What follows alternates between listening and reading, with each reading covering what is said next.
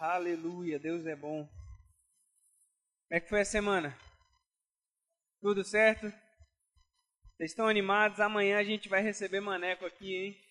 Vai ser um tempo poderoso, um tempo de instrução, um tempo de refrigério, uma unção maravilhosa para a gente estar tá desfrutando, que vai estar tá disponível aqui para a gente.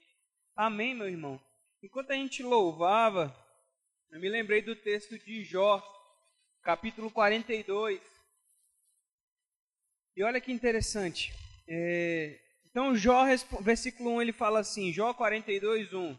É o último capítulo do livro de Jó. Vem logo antes de Salmos. Ele fala assim: Então Jó respondeu ao Senhor e disse: Eu bem e disse: Bem sei que tudo podes e que nenhum dos teus planos pode ser frustrado. Tu me perguntaste: Quem é este que sem conhecimento encobre meus planos? Na verdade, Senhor, falei do que eu não entendia, coisas que são maravilhosas demais para mim, coisas que eu não conhecia. Disseste: Escute, porque eu vou falar. Farei perguntas e você me responderá. Eu te conhecia só de ouvir, mas agora meus olhos te veem. Sabe, queridos, Jó passou por um sofrimento terrível porque Satanás provou ele, Satanás roubou a família dele, roubou as posses dele, roubou a família inteira dele. Satanás trouxe uma desgraça muito grande sobre a vida de Jó. E aqui no final, depois que acontece toda uma reviravolta e Jó tem toda a sua vida restaurada, Jó fala aqui: Rapaz, eu sei que o Senhor pode todas as coisas e que nenhum dos seus planos pode ser frustrado. E aí o Senhor pergunta para Jó: Quem é esse que sem conhecimento encobre meus planos? O que, que ele está querendo falar aqui? Falando para Jó: Jó, quem é você, cara, que acha que entende os meus planos? Você não entende o que eu estou fazendo. E aí Jó fala assim: Na verdade, eu falei do que eu não entendia, achando que era Deus o culpado pelas desgraças que aconteceram na vida dele. Coisas que são maravilhosas demais para mim, coisas que eu não conhecia. E aí no final Jó fala no verso 5: Eu conhecia a Deus só de ouvir falar, mas agora meus olhos o veem. E aqui ao final do capítulo, a palavra fala que Deus restaurou a sorte de Jó quando ele orou pelos seus amigos. A nossa sorte, queridos, vai ser restaurada, pode ser restaurada. Já foi de fato em Cristo, mas eu sei que existem áreas nas nossas vidas que precisam de restauração, que precisam de conserto, que precisam de avanço, que precisamos nos corrigir, precisamos nos, nos colocar nessa, nesse lugar de aceitar, endireitar as nossas veredas pela palavra. Amém? E sabe, eu, tô, eu tenho uma palavra no meu coração que tem saltado bastante esses dias, que é a palavra fidelidade. Apesar de todas as coisas que acometeram Jó nesse capítulo, nesse livro, né? É, de fato, Jó foi fiel ao Senhor. Quando as primeiras coisas começaram a acontecer, Jó ficou doente, perdeu seus filhos, perdeu suas terras, a mulher de Jó vira e fala: Rapaz, amaldiçoa teu Deus e morre. E Jó fala: Deus me livre de fazer uma loucura dessa. Quem é você para estar tá falando um negócio desse? Eu creio num Deus vivo. Eu creio no meu Deus. Eu não sei porque que isso aconteceu, mas eu creio que Deus é bom, que Ele é o meu Senhor sabe que nós precisamos ter essa disposição de permanecermos fiéis. Queridos, eu não vim falar nessa noite que Deus é o seu problema. Eu vim te falar nessa noite que Ele é a tua solução. E a nossa fidelidade à palavra, a nossa fidelidade ao Senhor, aos seus ensinamentos, a sua palavra, queridos, é o que vai definir nós sermos bem-sucedidos ou não nessa caminhada. Eu estava me lembrando vendo essa, essa campanha do Rema, de matrículas abertas, gente, eu sou apaixonado pelo Rema. Eu, o Rema mudou a minha vida. Se você tem vontade de fazer, não sabe ainda se é a hora, leva essa ficha para casa hoje à noite e ora. Veja o que Deus tem para sua vida esse ano, se não é fazer essa escola. Sabe, quando eu fiz o Rema, eu tinha uma mentalidade tão pobre acerca do Senhor. Uma mentalidade tão pequena acerca da paternidade de Deus. Eu não entendia de fato o que significava a adoção de filhos. parte de Deus. Eu não entendia na sua plenitude a bondade do Senhor sobre a minha vida, o seu cuidado. Queridos, Ele mudou a nossa sorte. Ele nos fez seus herdeiros, co-herdeiros com Cristo. Nós fomos feitos herdeiros das promessas do nosso Pai. Tudo aquilo que diz respeito à nossa vida e à nossa piedade, à nossa vida de andar em amor, a nossa provisão, o nosso sustento, a nossa força, o nosso vigor, queridos, em Cristo, Deus nos deu, recebemos por herança. E sabe, a fidelidade é a chave que vai abrir muitas portas para nós. Eu me lembro quando eu comecei a me envolver, depois que eu tinha terminado o Rema, 2012, em 2014 eu fiz a escola de ministro. Em 2016 eu comecei a servir no Rema, pra, como fazendo arte, fazendo design, trabalhando com mídias sociais no Rema lá em Taguatinga. E sabe, conforme eu fui desenvolvendo, e, queridos, assim, eu sei que eu só posso falar de mim, amém? Eu não estou falando de mim num sentido de orgulho ou de arrogância, mas num sentido assim, eu só tenho a minha vida para compartilhar. Eu não posso falar da vida dos outros, eu posso falar da minha, não é assim? Mas sabe, queridos, quando eu me envolvi com o rema, quando eu me envolvi mais no serviço, quando eu me cheguei à palavra, quando eu me interessei por estar envolvido na obra de uma forma mais profunda, sendo fiel, estando lá de domingo a domingo, sabe, servindo, sabe? o que aparecia eu me envolvia, bora, pastor precisa disso, preciso disso, então vamos, eu vou, eu vou suprir essa necessidade, e colocando forças, foi quando me veio a primeira vez o convite para ir lá em Campina Grande participar da, da criação da campanha do Remo.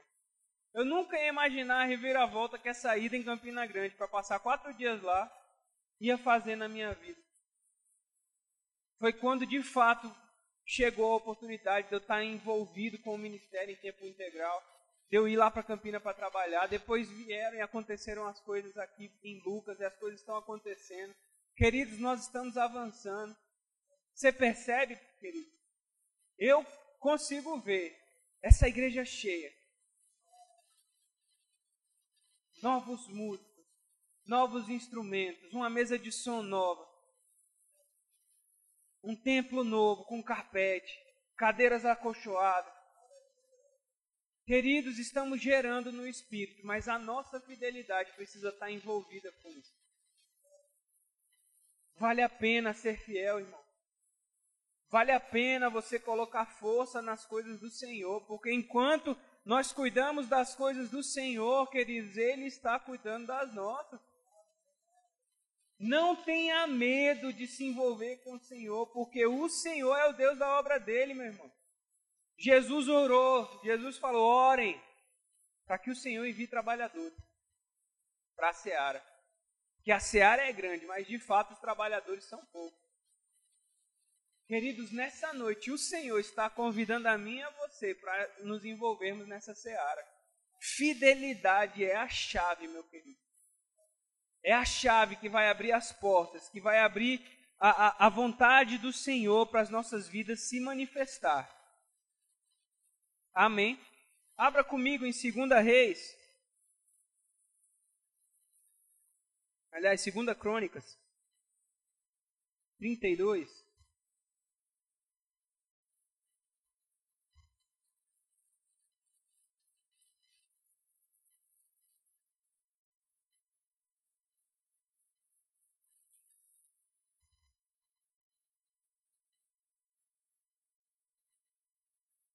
E sabe, eu peguei aqui o significado da palavra fidelidade para a gente dar uma olhada nela essa palavra mais a fundo.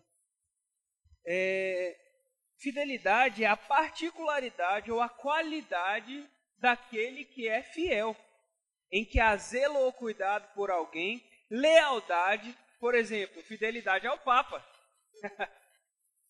fidelidade ao seu time, Mengão. Amém ou admir? Palmeiras, né? Cadê? Ganhou o Mundial aí, ó. A Libertadores, rapaz. Fernandão tá, tá sonhando que vai ganhar o Mundial dele. Mas não é Flamengo, não. Fidelidade, queridos, é, diz respeito à pessoa cujos hábitos, comportamentos e atitudes permanecem constantes. Não importa o que aconteça, você não muda porque alguém mudou. Você não muda porque algo aconteceu. Você entende que o seu serviço não depende de homem nenhum, não depende do pastor, não depende da, do seu líder de departamento, não depende do irmão com quem você trabalha ao lado, com quem você serve ao Senhor. Fidelidade é uma atitude constante. Tá triste? É fiel. Tá alegre? É fiel. Tem dívida? É fiel. Com dinheiro sobrando? É fiel. Seu serviço, seu amor e seu zelo são constantes seu devocional, seu envolvimento com a palavra, com a unção,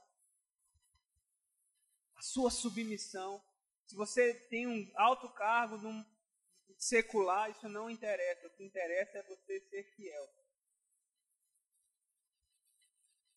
Seu contra-cheque não move Deus, querido. O que move o Senhor é a sua fé e a sua fidelidade à palavra dele.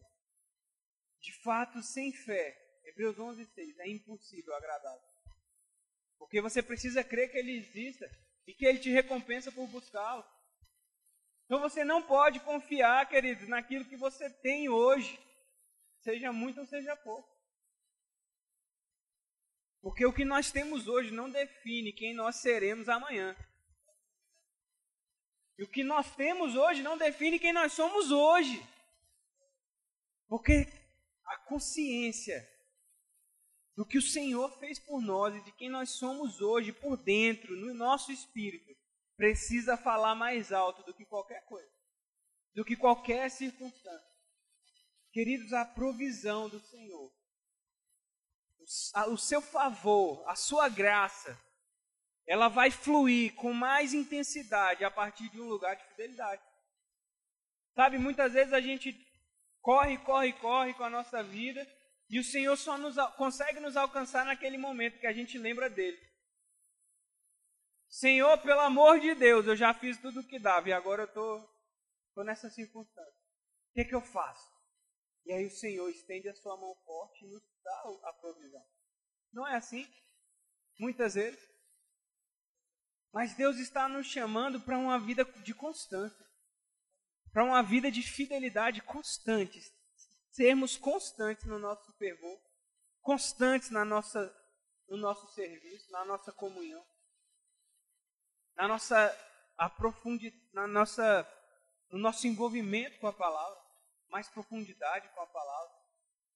Porque nesse lugar vamos encontrar provisão em todas as etapas, não só naquele momento de desespero. Lembrei que eu tenho um Deus. Fomos chamados, queridos, para vivermos uma, uma, uma, em uma. Desculpa. Nós estamos em uma dispensação que se chama a dispensação da graça. E essa graça está disponível para nós todos os dias, constantemente. Paulo vai falar para Timóteo em 2 Timóteo 2, verso 1. Timóteo, se fortifica nessa graça. Seja forte na graça que há no Senhor Jesus Cristo. Como, querido? Fidelidade. Fidelidade é a chave para usufruirmos um nível que a gente ainda não experimentou da graça do Senhor para nós. E de fato a palavra fala que aquele que se aproxima de Deus, de forma alguma ele deixará desamparado. Ele não te desampara. Ele não me desampara. Nós não estamos andando como barata tonta no meio da rua. Nós temos um Pai. Ele é a nossa provisão. Ele é a nossa força, o nosso escudo, nosso rochedo. Ele é a tua fonte, querido. Teu emprego não faz, não faz nada por você a não ser te dar um salário no final do mês. O Senhor te deu a vida eterna e tudo que diz respeito à sua vida. Se você tem um trabalho hoje, é Ele quem te capacita para dar o seu melhor. Se você não tem, é Ele que te habilita para entrar em algo novo. Com Deus, queridos, é ganhar ou ganhar. Não tem derrota na vida do crente. Nossa vida não é uma vida de alto e baixo, inconstante. Uma hora a gente está bem, aí acabou o dinheiro, a gente se desespera. Meus irmãos, nós temos um Deus vivo. Ele é o dono do ouro e da prata. Se tem alguém que é a solução para nossos problemas, esse alguém é o Senhor. O Deus dos exércitos. E aqui em 2 Reis, 2 Crônica, perdão, 32. É, aqui está narrando a história do rei Ezequias. E a Bíblia fala que depois do rei Davi, não houve um rei tão fiel e tão obediente aos mandamentos do Senhor como o rei Ezequias. E depois que Ezequias destruiu os templos pagãos do, do, do, do meio de Israel, que ele reinstituiu a lei, ele voltou aos sacrifícios ao Senhor, reinstituiu o culto no templo em Jerusalém, ele colocou todo o reino em ordem, porque estava todo mundo, tinham vindo muitos reis, reis antes dele, que tinham feito o que era mal aos olhos do Senhor, que tinham adorado Baal, os deuses pagãos, pagãos. E aí vem Ezequias e fala: Pronto, vou botar tudo em ordem. Não é assim que o Senhor quer a coisa, a gente vai fazer como o Senhor quer. E aqui no verso 1, ele fala assim, é, capítulo 32 de 2 Crônica. Depois dessas coisas e desta fidelidade, Senaqueribe, o rei da Assíria, invadiu Judá e sitiou as cidades fortificadas com a intenção de conquistá-las. E quando Ezequias viu que Senaqueribe tinha vindo e estava resolvido a atacar Jerusalém, ele foi lá e consultou seus oficiais. Eu vou pular aqui. E aí eles elaboraram um plano para se defender do ataque do rei da Síria. E aí no verso 5, Ezequias se anima. Ele fala: Ezequias se animou, restaurou a muralha da cidade e construiu torres sobre elas. Levantou também outra muralha por fora, fortificou Milo na cidade do Davi e fez armas e escudos em abundância. E aqui ele vai falando assim, e aí no verso 7, Ezequias profere do fundo do coração dele, falando assim: Sejam fortes e corajosos, não tenham medo, nem se assustem por causa do rei da Assíria, nem por causa de toda a multidão que está com ele, porque conosco está alguém que é maior do que o que está com ele. Olha só, com ele está o braço de carne, mas conosco está o Senhor, nosso Deus, para nos ajudar e para guerrear as nossas guerras. E o povo se animou com as palavras de Ezequias, rei de Judá. Queridos, o rei da Síria conquistou todos os territórios da época, todas as nações da época. De fato, depois desse reino, que vai se tornar o reino Medo-Persa, e vai dar origem ao reino babilônico após isso, que é, logo, logo depois de Ezequias, aqui, o povo de Israel vai entrar no, no exílio, vão ser capturados pela, pela, pela Babilônia. Nesse ponto aqui, ainda não tinha acontecido essas coisas, e o rei da Síria estava vindo para lutar contra, contra o povo de Judá, contra o povo de Deus. E aí Ezequias vira e fala: Ei, não se assusta, não. Não é porque ele tem a força do braço. Era o maior exército. Era o, o rei que tinha mais aliados naquele tempo. Era o rei mais forte. Não, não tinha uma nação que tinha dado conta de resistir à força do rei do rei Senaqueribe. E Ezequias fala, mas nós temos uma solução. Que, ó, junta todo mundo aqui, presta atenção. Vocês não precisam ter medo. Porque eles podem ter a força do braço, mas nós temos um Deus vivo. Ah, queridos, olha a atitude desse homem de Deus. Ele conhecia a fidelidade do Senhor. Ele conhecia o poder de Deus. Ele tinha vencido inúmeras batalhas. Ele sabia que existia uma mão forte guerreando por eles, que não era na força deles, que eles realmente, se fosse lutar só o exército de Israel sozinho contra o rei da Síria, rapaz, eles estavam no sal. Mas a fidelidade do Senhor repousava, porque Deus tinha prometido para Davi: Ei, Judá vai ser para sempre uma luz, um farol para iluminar as nações. Sempre, para sempre, vai ter um rei assentado no trono de Israel. E Ezequias era da linhagem de Davi, ele sabia das promessas que Deus havia feito para o seu avô Davi. Então ele fala: se animem, se animem, porque eles têm a força dos braços, mas nós temos o Senhor. O Senhor peleja por nós. Com eles está o braço de carne, mas conosco está o Senhor nosso Deus para nos ajudar e guerrear as nossas guerras. Queridos, o Senhor guerreia as suas guerras. Você não precisa enfrentar nada sozinho, querido. Você tem um Pai nos céus que se preocupa. Queridos, aqui era uma aliança terrena, natural, era uma lei que trazia condenação que servia apenas para mostrar a qualidade de pecador do povo, e o povo sabia que tinha um Deus que agia por eles, que escolheu eles. Cristo morreu por nós, irmão, para nós sermos o povo de Deus, o Israel celestial. E nós temos que colocar as nossas expectativas, a nossa fidelidade, a nossa vontade de estar envolvido com Ele, com que Ele está envolvido, para que Ele possa. Porque até aqui, Deus ainda não tinha se manifestado, você percebe? Aqui, até aqui, foi só o rei se preparando com o povo, soube da, da ameaça do rei da Síria, então ele decide por conta própria ali o que, que ele vai fazer com os oficiais dele, com os soldados, com os, com os, generais dele. E aqui ele só fala assim, rapaz, Deus não falou nada ainda, mas eu sei que ele está lá. E eu sei que se a gente se mover, ele vai se mover por nós. Olha que interessante esse, esse princípio. Muito, muito antes de Deus se mover, a gente tem que se mover em fé.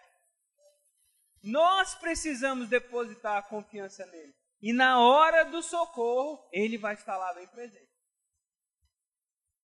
Na hora que o trem pegar fogo, Ele é o nosso socorro. Ele vai lutar as nossas lutas. Ele vai nos prosperar, querido.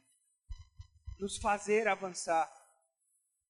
E aí, quando Senaqueribe, com todo o seu exército, estava sitiando a cidade lá, é, ele disse assim, no verso 10.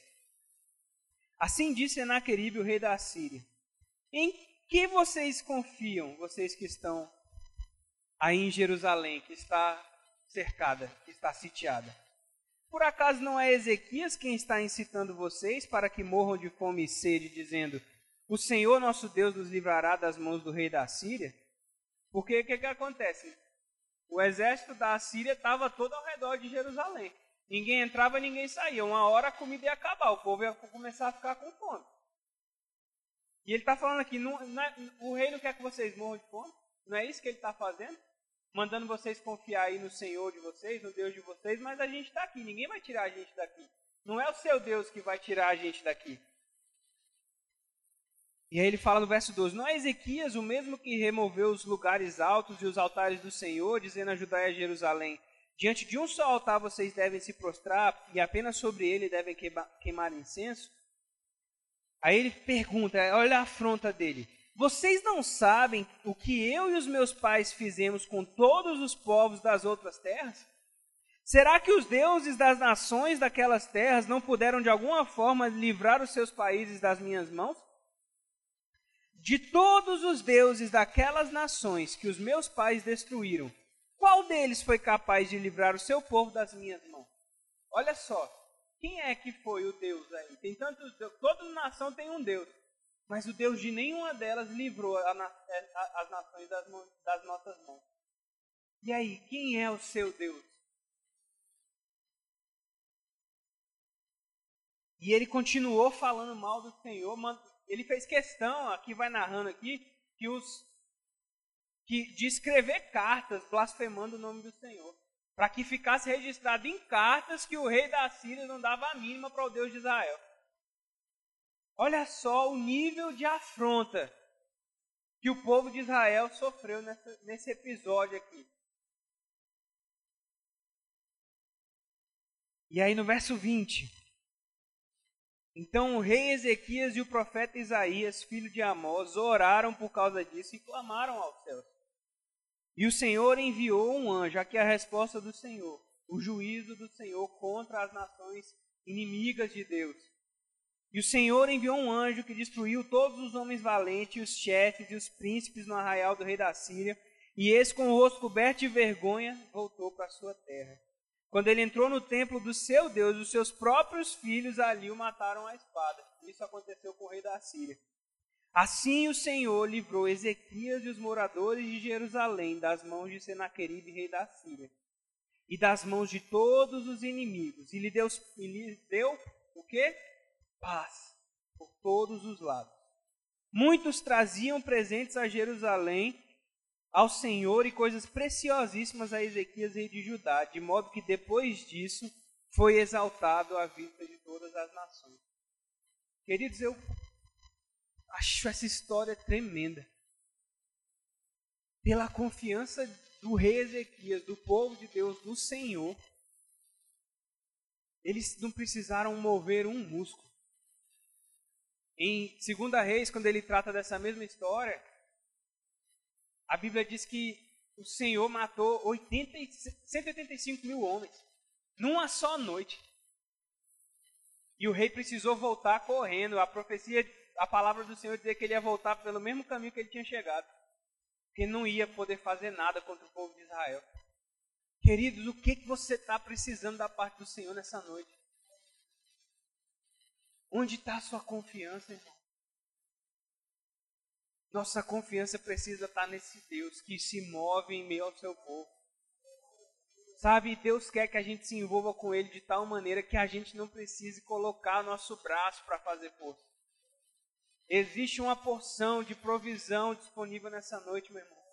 Uma porção de unção, de, de, de prosperidade mesmo, de saúde, Deus quer a nossa vida suprida, sarada, cheia de shalom, nada faltando, nada quebrado, nada fora do lugar, tudo suprido, na sua totalidade.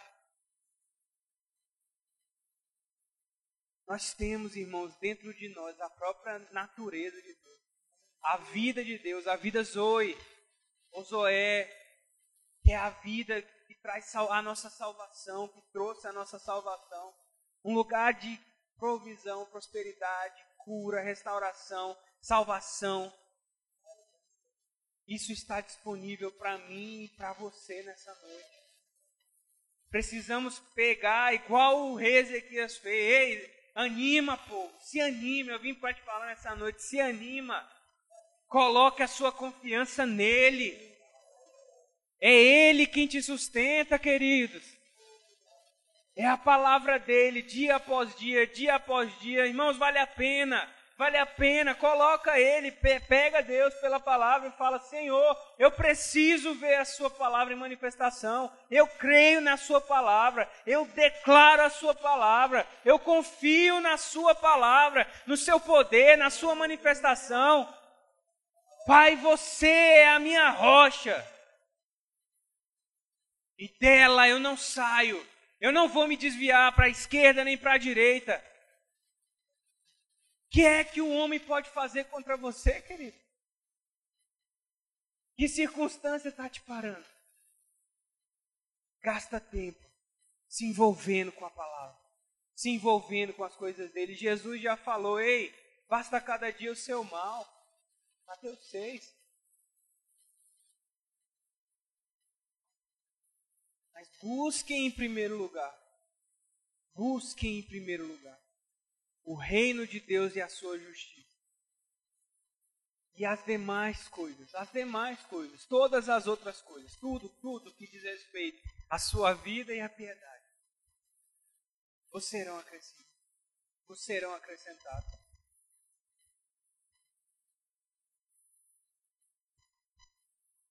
Vai lá, meu filho. Deus é o nosso Pai, queridos. Ele é a nossa provisão. Ele é a nossa proteção. Se o Senhor não guardar a nossa casa, Senhor, querido, em vão trabalhos que aguardam. Se ele não edificar a nossa casa, em vão vai trabalhar também os que a edificam. Nosso foco é ele. A nossa força tem que estar nele. Quinta-feira tivemos uma ministração tremenda sobre vida de oração, sobre estar mais aprofundado, estarmos arraigados nessa comunhão com o Senhor. Sabe, são essas práticas espirituais, é fazer como Paulo fala, ei, eu esmurro meu corpo e reduzo ele à servidão. Quando a carne gritar, não aguento mais, você chama ela e fala, você aguenta, porque a palavra é a verdade. Sua carne não manda em você não, querido. Hebreus vai falar, capítulo 8, que você não tem mais qualquer obrigação em fazer o que a carne manda. Doideira, né? Porque a gente está na carne. Paulo vai falar, né? A gente tem essa dupla natureza aí conflitando. De um lado, minha carne quer fazer as coisas que a carne gosta, mas do outro, meu espírito quer agradar e tem prazer na lei do Senhor. Ele até se desespera, né, no capítulo 7, fala: Ó oh, miserável homem que sou, quem vai me livrar do corpo dessa morte? Fica meio dramática assim a fala dele. E aí ele fala no final do verso, no último verso do capítulo 7, graças a Deus pelo Espírito Santo. Graças a Deus pelo Espírito Santo. E aí, Romanos 8.1, ele vira e fala, porque, graças a Deus, né? Finalizando o versículo aí, entra no capítulo 8, graças, porque não há mais condenação para os que estão em Cristo Jesus. Não há mais peso, querido, não há mais obrigação com a carne. Não há mais obrigação de murmurar. Você não precisa passar sua vida triste, passar sua vida murmurando, como se com aquela cara de quem comeu e não gostou. Só porque algo saiu do seu controle. Queridos, as coisas vão sair sempre do nosso controle. A gente vai sempre fazer o que é certo, que é se planejar, que é ter uma vida de, de pensar antes de fazer, sermos responsáveis com as nossas coisas. Mas, queridos, às vezes as coisas desandam para alguns lados que a gente não queria. Mas no Senhor nós temos a solução. No Senhor nós temos provisão. Nós precisamos sempre. Você acha que até então, ali, depois o rei Ezequias acaba caindo numa armadilha de orgulho e, e, e, e ele, é, ele acaba sendo julgado por Deus por causa disso. Mas até esse episódio aqui, ele foi fiel. Deus o libertou dos seus inimigos, o livrou. E você acha que Ezequias estava fazendo as coisas tudo errado? Para então o rei vir atacar ele? Tava não, ele a Bíblia fala, começa narrando a história da vida dele, dizendo que depois de Davi não houve nenhum rei fiel igual a ele, e nem depois dele teve um rei tão fiel como ele foi. Rapaz, isso é uma declaração muito forte acerca de alguém na Bíblia, você não concorda comigo? Você acha que estava nos planos dele ser atacado pelo rei da Síria? Você acha que ele fez alguma coisa para merecer aquilo?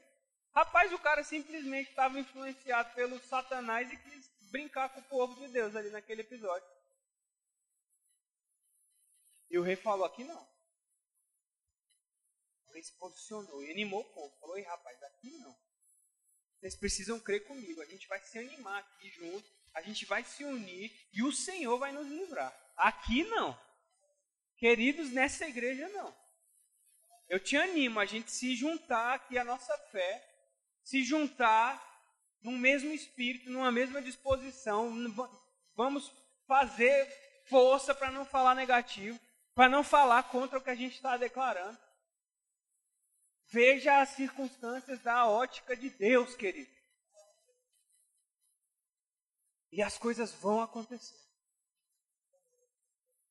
Não ache que é só com você que as coisas estão acontecendo de ruim, não. Satanás não está satisfeito com essa igreja, irmão. nós estamos envolvidos com a palavra de uma maneira muito séria. Tem coisas grandiosas sendo geradas no Espírito.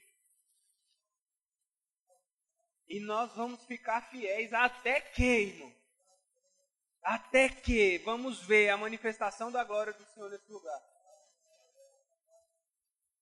Já viu a banda? Já viu o carpete? As cadeiras acolchoadas? Meu amigo, a gente não está brincando aqui não. A gente leva a nossa vida a sério.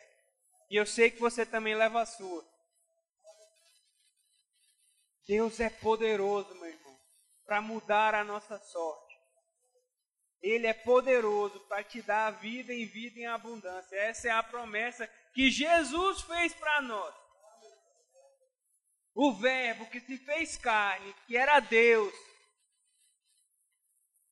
falou: Ei, eu vim para que vocês tenham vida e a tenham em abundância. Declara, irmãos, contas pagas e dinheiro sobrando. Pastor, estou no vermelho. Contas pagas e dinheiro sobrando. Contas pagas e dinheiro sobrando. Pai, é você. Pega lá, segundo aos Coríntios 9. Pai, é você quem me enriquece para toda boa obra. Filipenses 4,19. Pai, você é quem supre cada uma das minhas necessidades, segundo as suas riquezas em glória em Cristo Jesus. Deus é Deus, irmão. Eu fico meditando nesse, nesse texto, fiquei meditando nesse texto, pensando, rapaz, às vezes parece que Deus só se movia de forma espetacular no tempo dos judeus, no tempo de Israel. Parece que não tem mais tanta coisa acontecendo miraculosa igual acontecia no Antigo Testamento. Isso é um engano, querido. Deus se move ainda hoje. Curas estão acontecendo. Necessidades têm sido supridas, os dons estão em manifestação ainda hoje, querido. E nós não vamos olhar para trás, o que passou, passou. Nem vamos olhar para os lados, para o que está acontecendo ao nosso redor. Esquecendo do que para trás ficou. Avançamos para o alvo, para o prêmio da nossa soberana vocação que está em Cristo Jesus. Porque é Cristo em nós a esperança da glória, meus irmãos. Cristo em nós, é em nós. A glória de Deus se manifesta em nós primeiro. Engraçado, né? Porque as pessoas usam assim, Deus não compartilha a sua glória com ninguém. Não tem essa, né? A gente foi ensinado assim. Mas engraçado que Paulo fala que a esperança da glória é Cristo em nós. Ele compartilhou com a gente a glória dele, queridos. A glória dele habita em nós. Eu e você somos portadores da glória de Deus. Ele habita em nós. E ele é por nós. Na sua mão a longevidade de dias, e na sua destra há riquezas e glória. Senhor, pesa a mão sobre nós. Porque só tem coisa boa quando Deus resolve pesar a mão sobre nós. Nós somos seus filhos, querido. Quem é o pai que quando um filho pede pão lhe dá uma pedra? Ou que quando pede carne lhe dá uma serpente?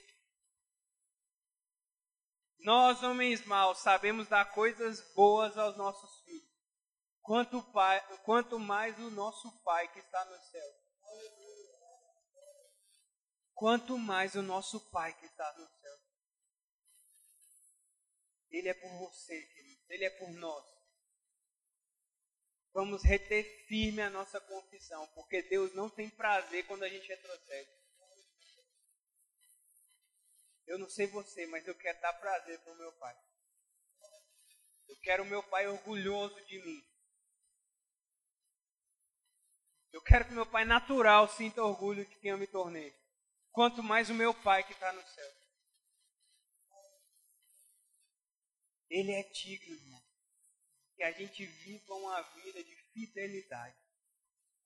Uma vida de constância em servi-los apesar de apesar de qualquer circunstância, de qualquer pessoa, de qualquer desafio. Eu sou fiel. Você é fiel, irmão. Repita isso comigo. Eu sou fiel. Eu sou fiel. Isso foi ontem.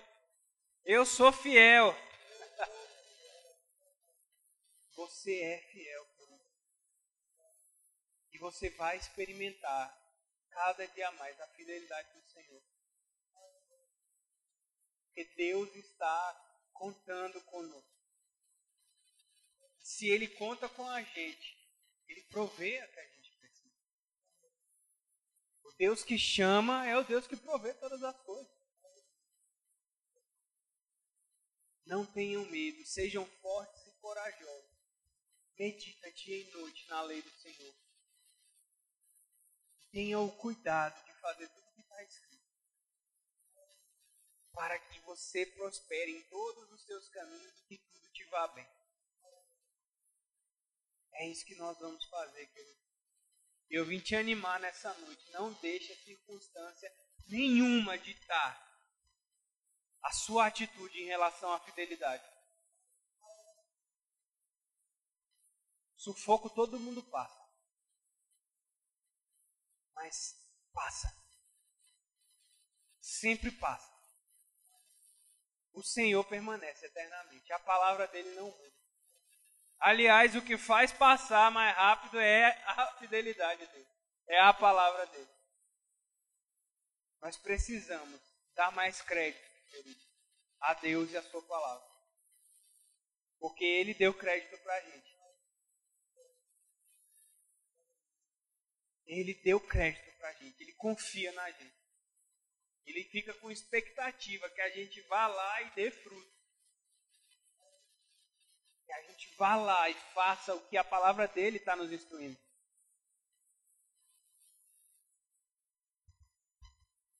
Amém, queridos? Aleluia.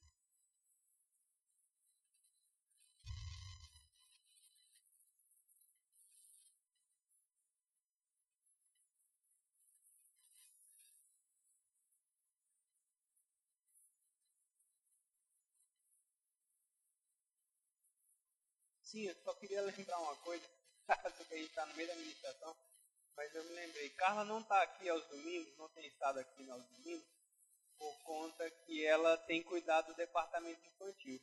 Ela está lá para dentro, escondidinha, cuidando das crianças, mas está tudo bem, viu? Ela pediu para eu mandar um abraço para vocês, dizer que está tudo certo. Está estruturando as coisas no nosso departamento infantil para ficar cada vez melhor para receber suas crianças. Amém, queridos? Aleluia. É, queridos, só um minutinho.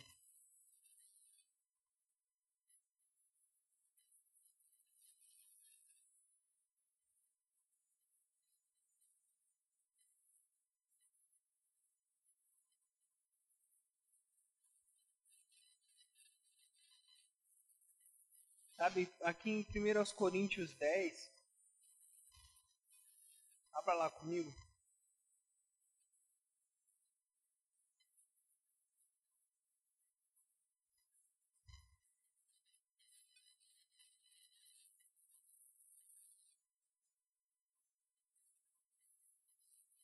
Primeiro aos Coríntios 10.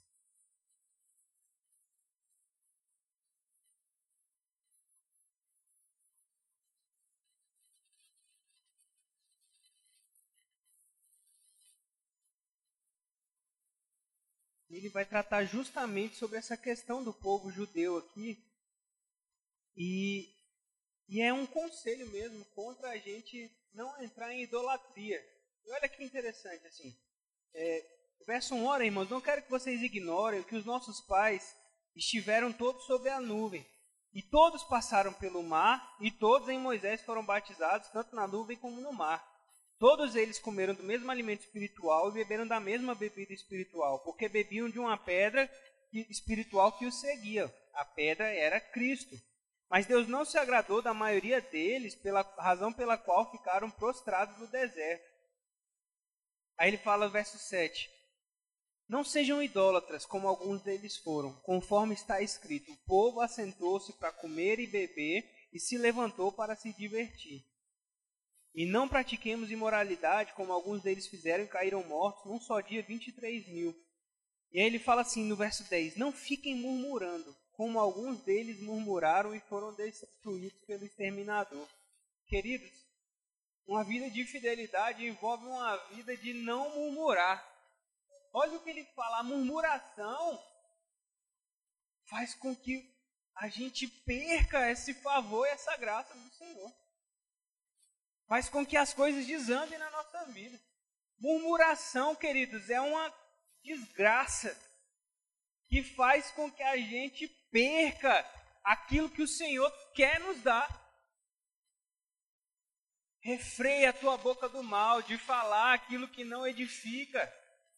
Porque, queridos, aí ele fala aqui no verso 11: Por isso aquele que pensa estar em pé, veja que não caia. A gente usa isso para falar acerca de pecado, né? Quando a gente quer falar que alguém caiu em pecado, aí a gente quer trazer aquela mensagem: toma cuidado, né? Porque é quase assim: o próximo pode ser você, né? Deus me livre. E não é isso que esse texto está falando. Esse texto está falando contra uma coisa muito séria: idolatria. E olha com o que, que ele está comparando. A murmuração, ele compara a murmuração à idolatria. O que, é idolatria? É você adorar outros deuses falsos que não podem fazer nada por você. E aí ele pega aqui e fala assim: ei, aquilo que está Aquele que pensa estar em pé, veja que não caia. Não caia em quê? No pecado da murmuração. Pastor, você tirou isso aí de nada. Não tem tudo a ver com o que a gente está falando nessa noite. A atitude de Ezequias foi qual?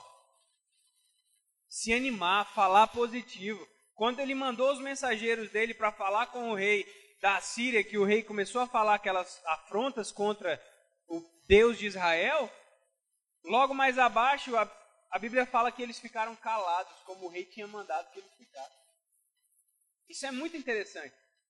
Porque eles podiam ter começado uma discussão ali. Não, mas o meu Deus fez isso. Não, mas o meu Deus aí ficava naquela coisa. Ou então, se eles tivessem escutado e dado ouvidos ao rei da Síria, eles iam se juntar em coro. É verdade. A gente não tem salvação.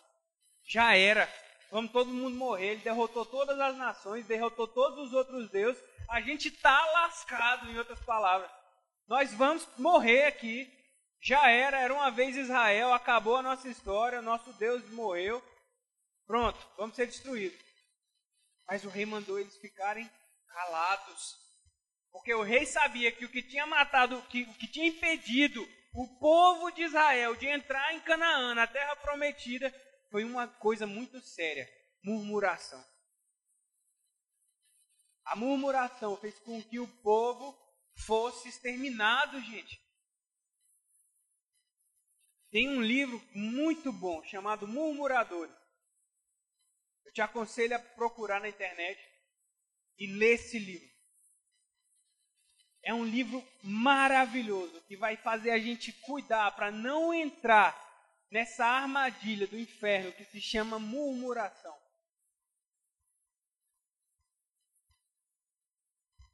Deus tem para nós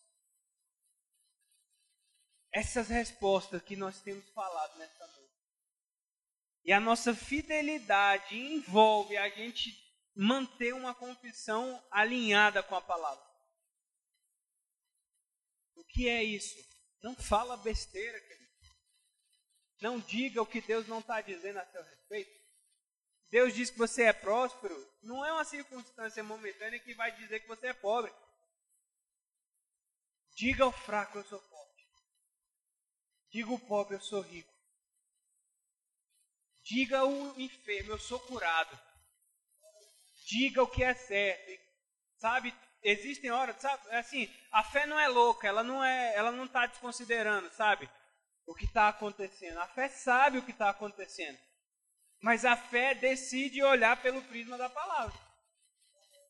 Então, se eu olho, se eu olho ali minha saúde não está do jeito que está escrito, tá bom.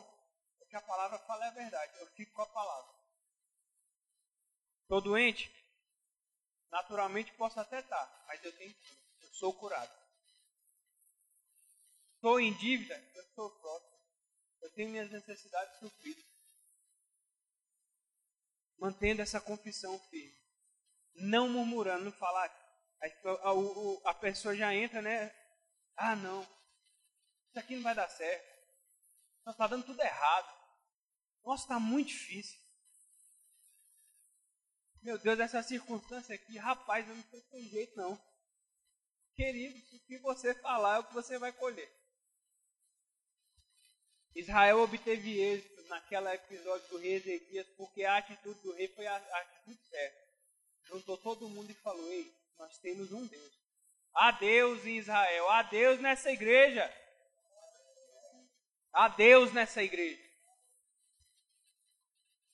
Se for para falar errado, queridos, fique calado. Fique calado. Um dia eu estava na Avan, precisei devolver uma coisa, fazer uma troca de um produto. E aí aquela fila maravilhosa, assim, boa para a gente meditar na palavra. e uma pessoa só atendendo e batendo um papo lá com o cara, meia hora lá, não resolvia. E todo mundo lá, aí chega um cara bem caipirão assim, ah, porque não sei o que, falando, ah, porque essa fila, não, porque não sei o que, isso aqui é uma falta de respeito, não sei o que. Aí ele me puxava assim, querendo o couro, né? Queridos, eu fiz igual o rei instruiu aqui pro povo. Calado na minha, eu estava calado na minha, porque ele ficou me olhando assim, tipo, esse cara não vai me dar moral, né? Não vai falar nada, porque ele não vou falar nada. Ignorei a pessoa. Completamente. Se eu fosse falar com ele alguma coisa contrária, ele ia vir para cima de mim, porque ele estava nervoso. Então você precisa saber o momento de falar e o momento de ficar na sua. Mas, queridos, a gente não precisa emprestar nossa boca para Satanás, não. A gente não precisa exaltar o que Satanás está fazendo, não. Não que Satanás fosse o causador daquela fila. Mas você entende? A gente pode se preservar de falar mal, querido. A gente preserva a nossa boca de falar o que não deve for para abrir a boca, que sejam palavras que vão trazer vida, que vão trazer a existência, a, a, a, o que não existe quando tu já fosse, que vão trazer edificação, instrução, que vão trazer vida.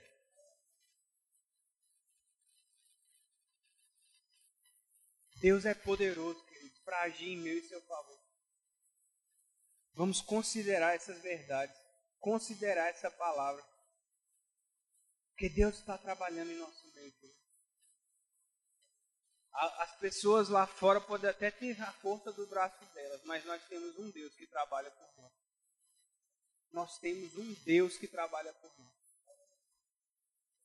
A justiça dele opera em nós, que somos a sua justiça. E nós veremos a glória do Senhor se manifestar em nosso meio. Amém, meu irmão? Tem alguém nessa noite que nunca confessou Jesus como seu Senhor e seu Salvador? Deseja fazer essa oração? Quer entregar a sua vida, fazer essa oração? Entrar na família de Deus, se tornar um filho de Deus, nascido de novo? Alguém, querido, nessa noite? Tem alguém aqui que ainda não ora em outras línguas e deseja receber o batismo no Espírito Santo, com a evidência bíblica de falar em outras línguas? Semana passada foi maravilhoso aqui, tivemos um irmão que recebeu. Alguém não fala ainda e deseja receber? Amém. Tem alguém aqui crendo para cura? Que deseja uma oração ou que conhece alguém que precisa? Eu queria que a gente orasse por Dona Marlene e a Geis, né? Elas não estão se sentindo muito bem e, e eu queria que a gente fizesse uma oração mesmo em concordância com ela, se você puder ir ficando de pé, nós declararmos aqui algumas palavras de vida sobre ela.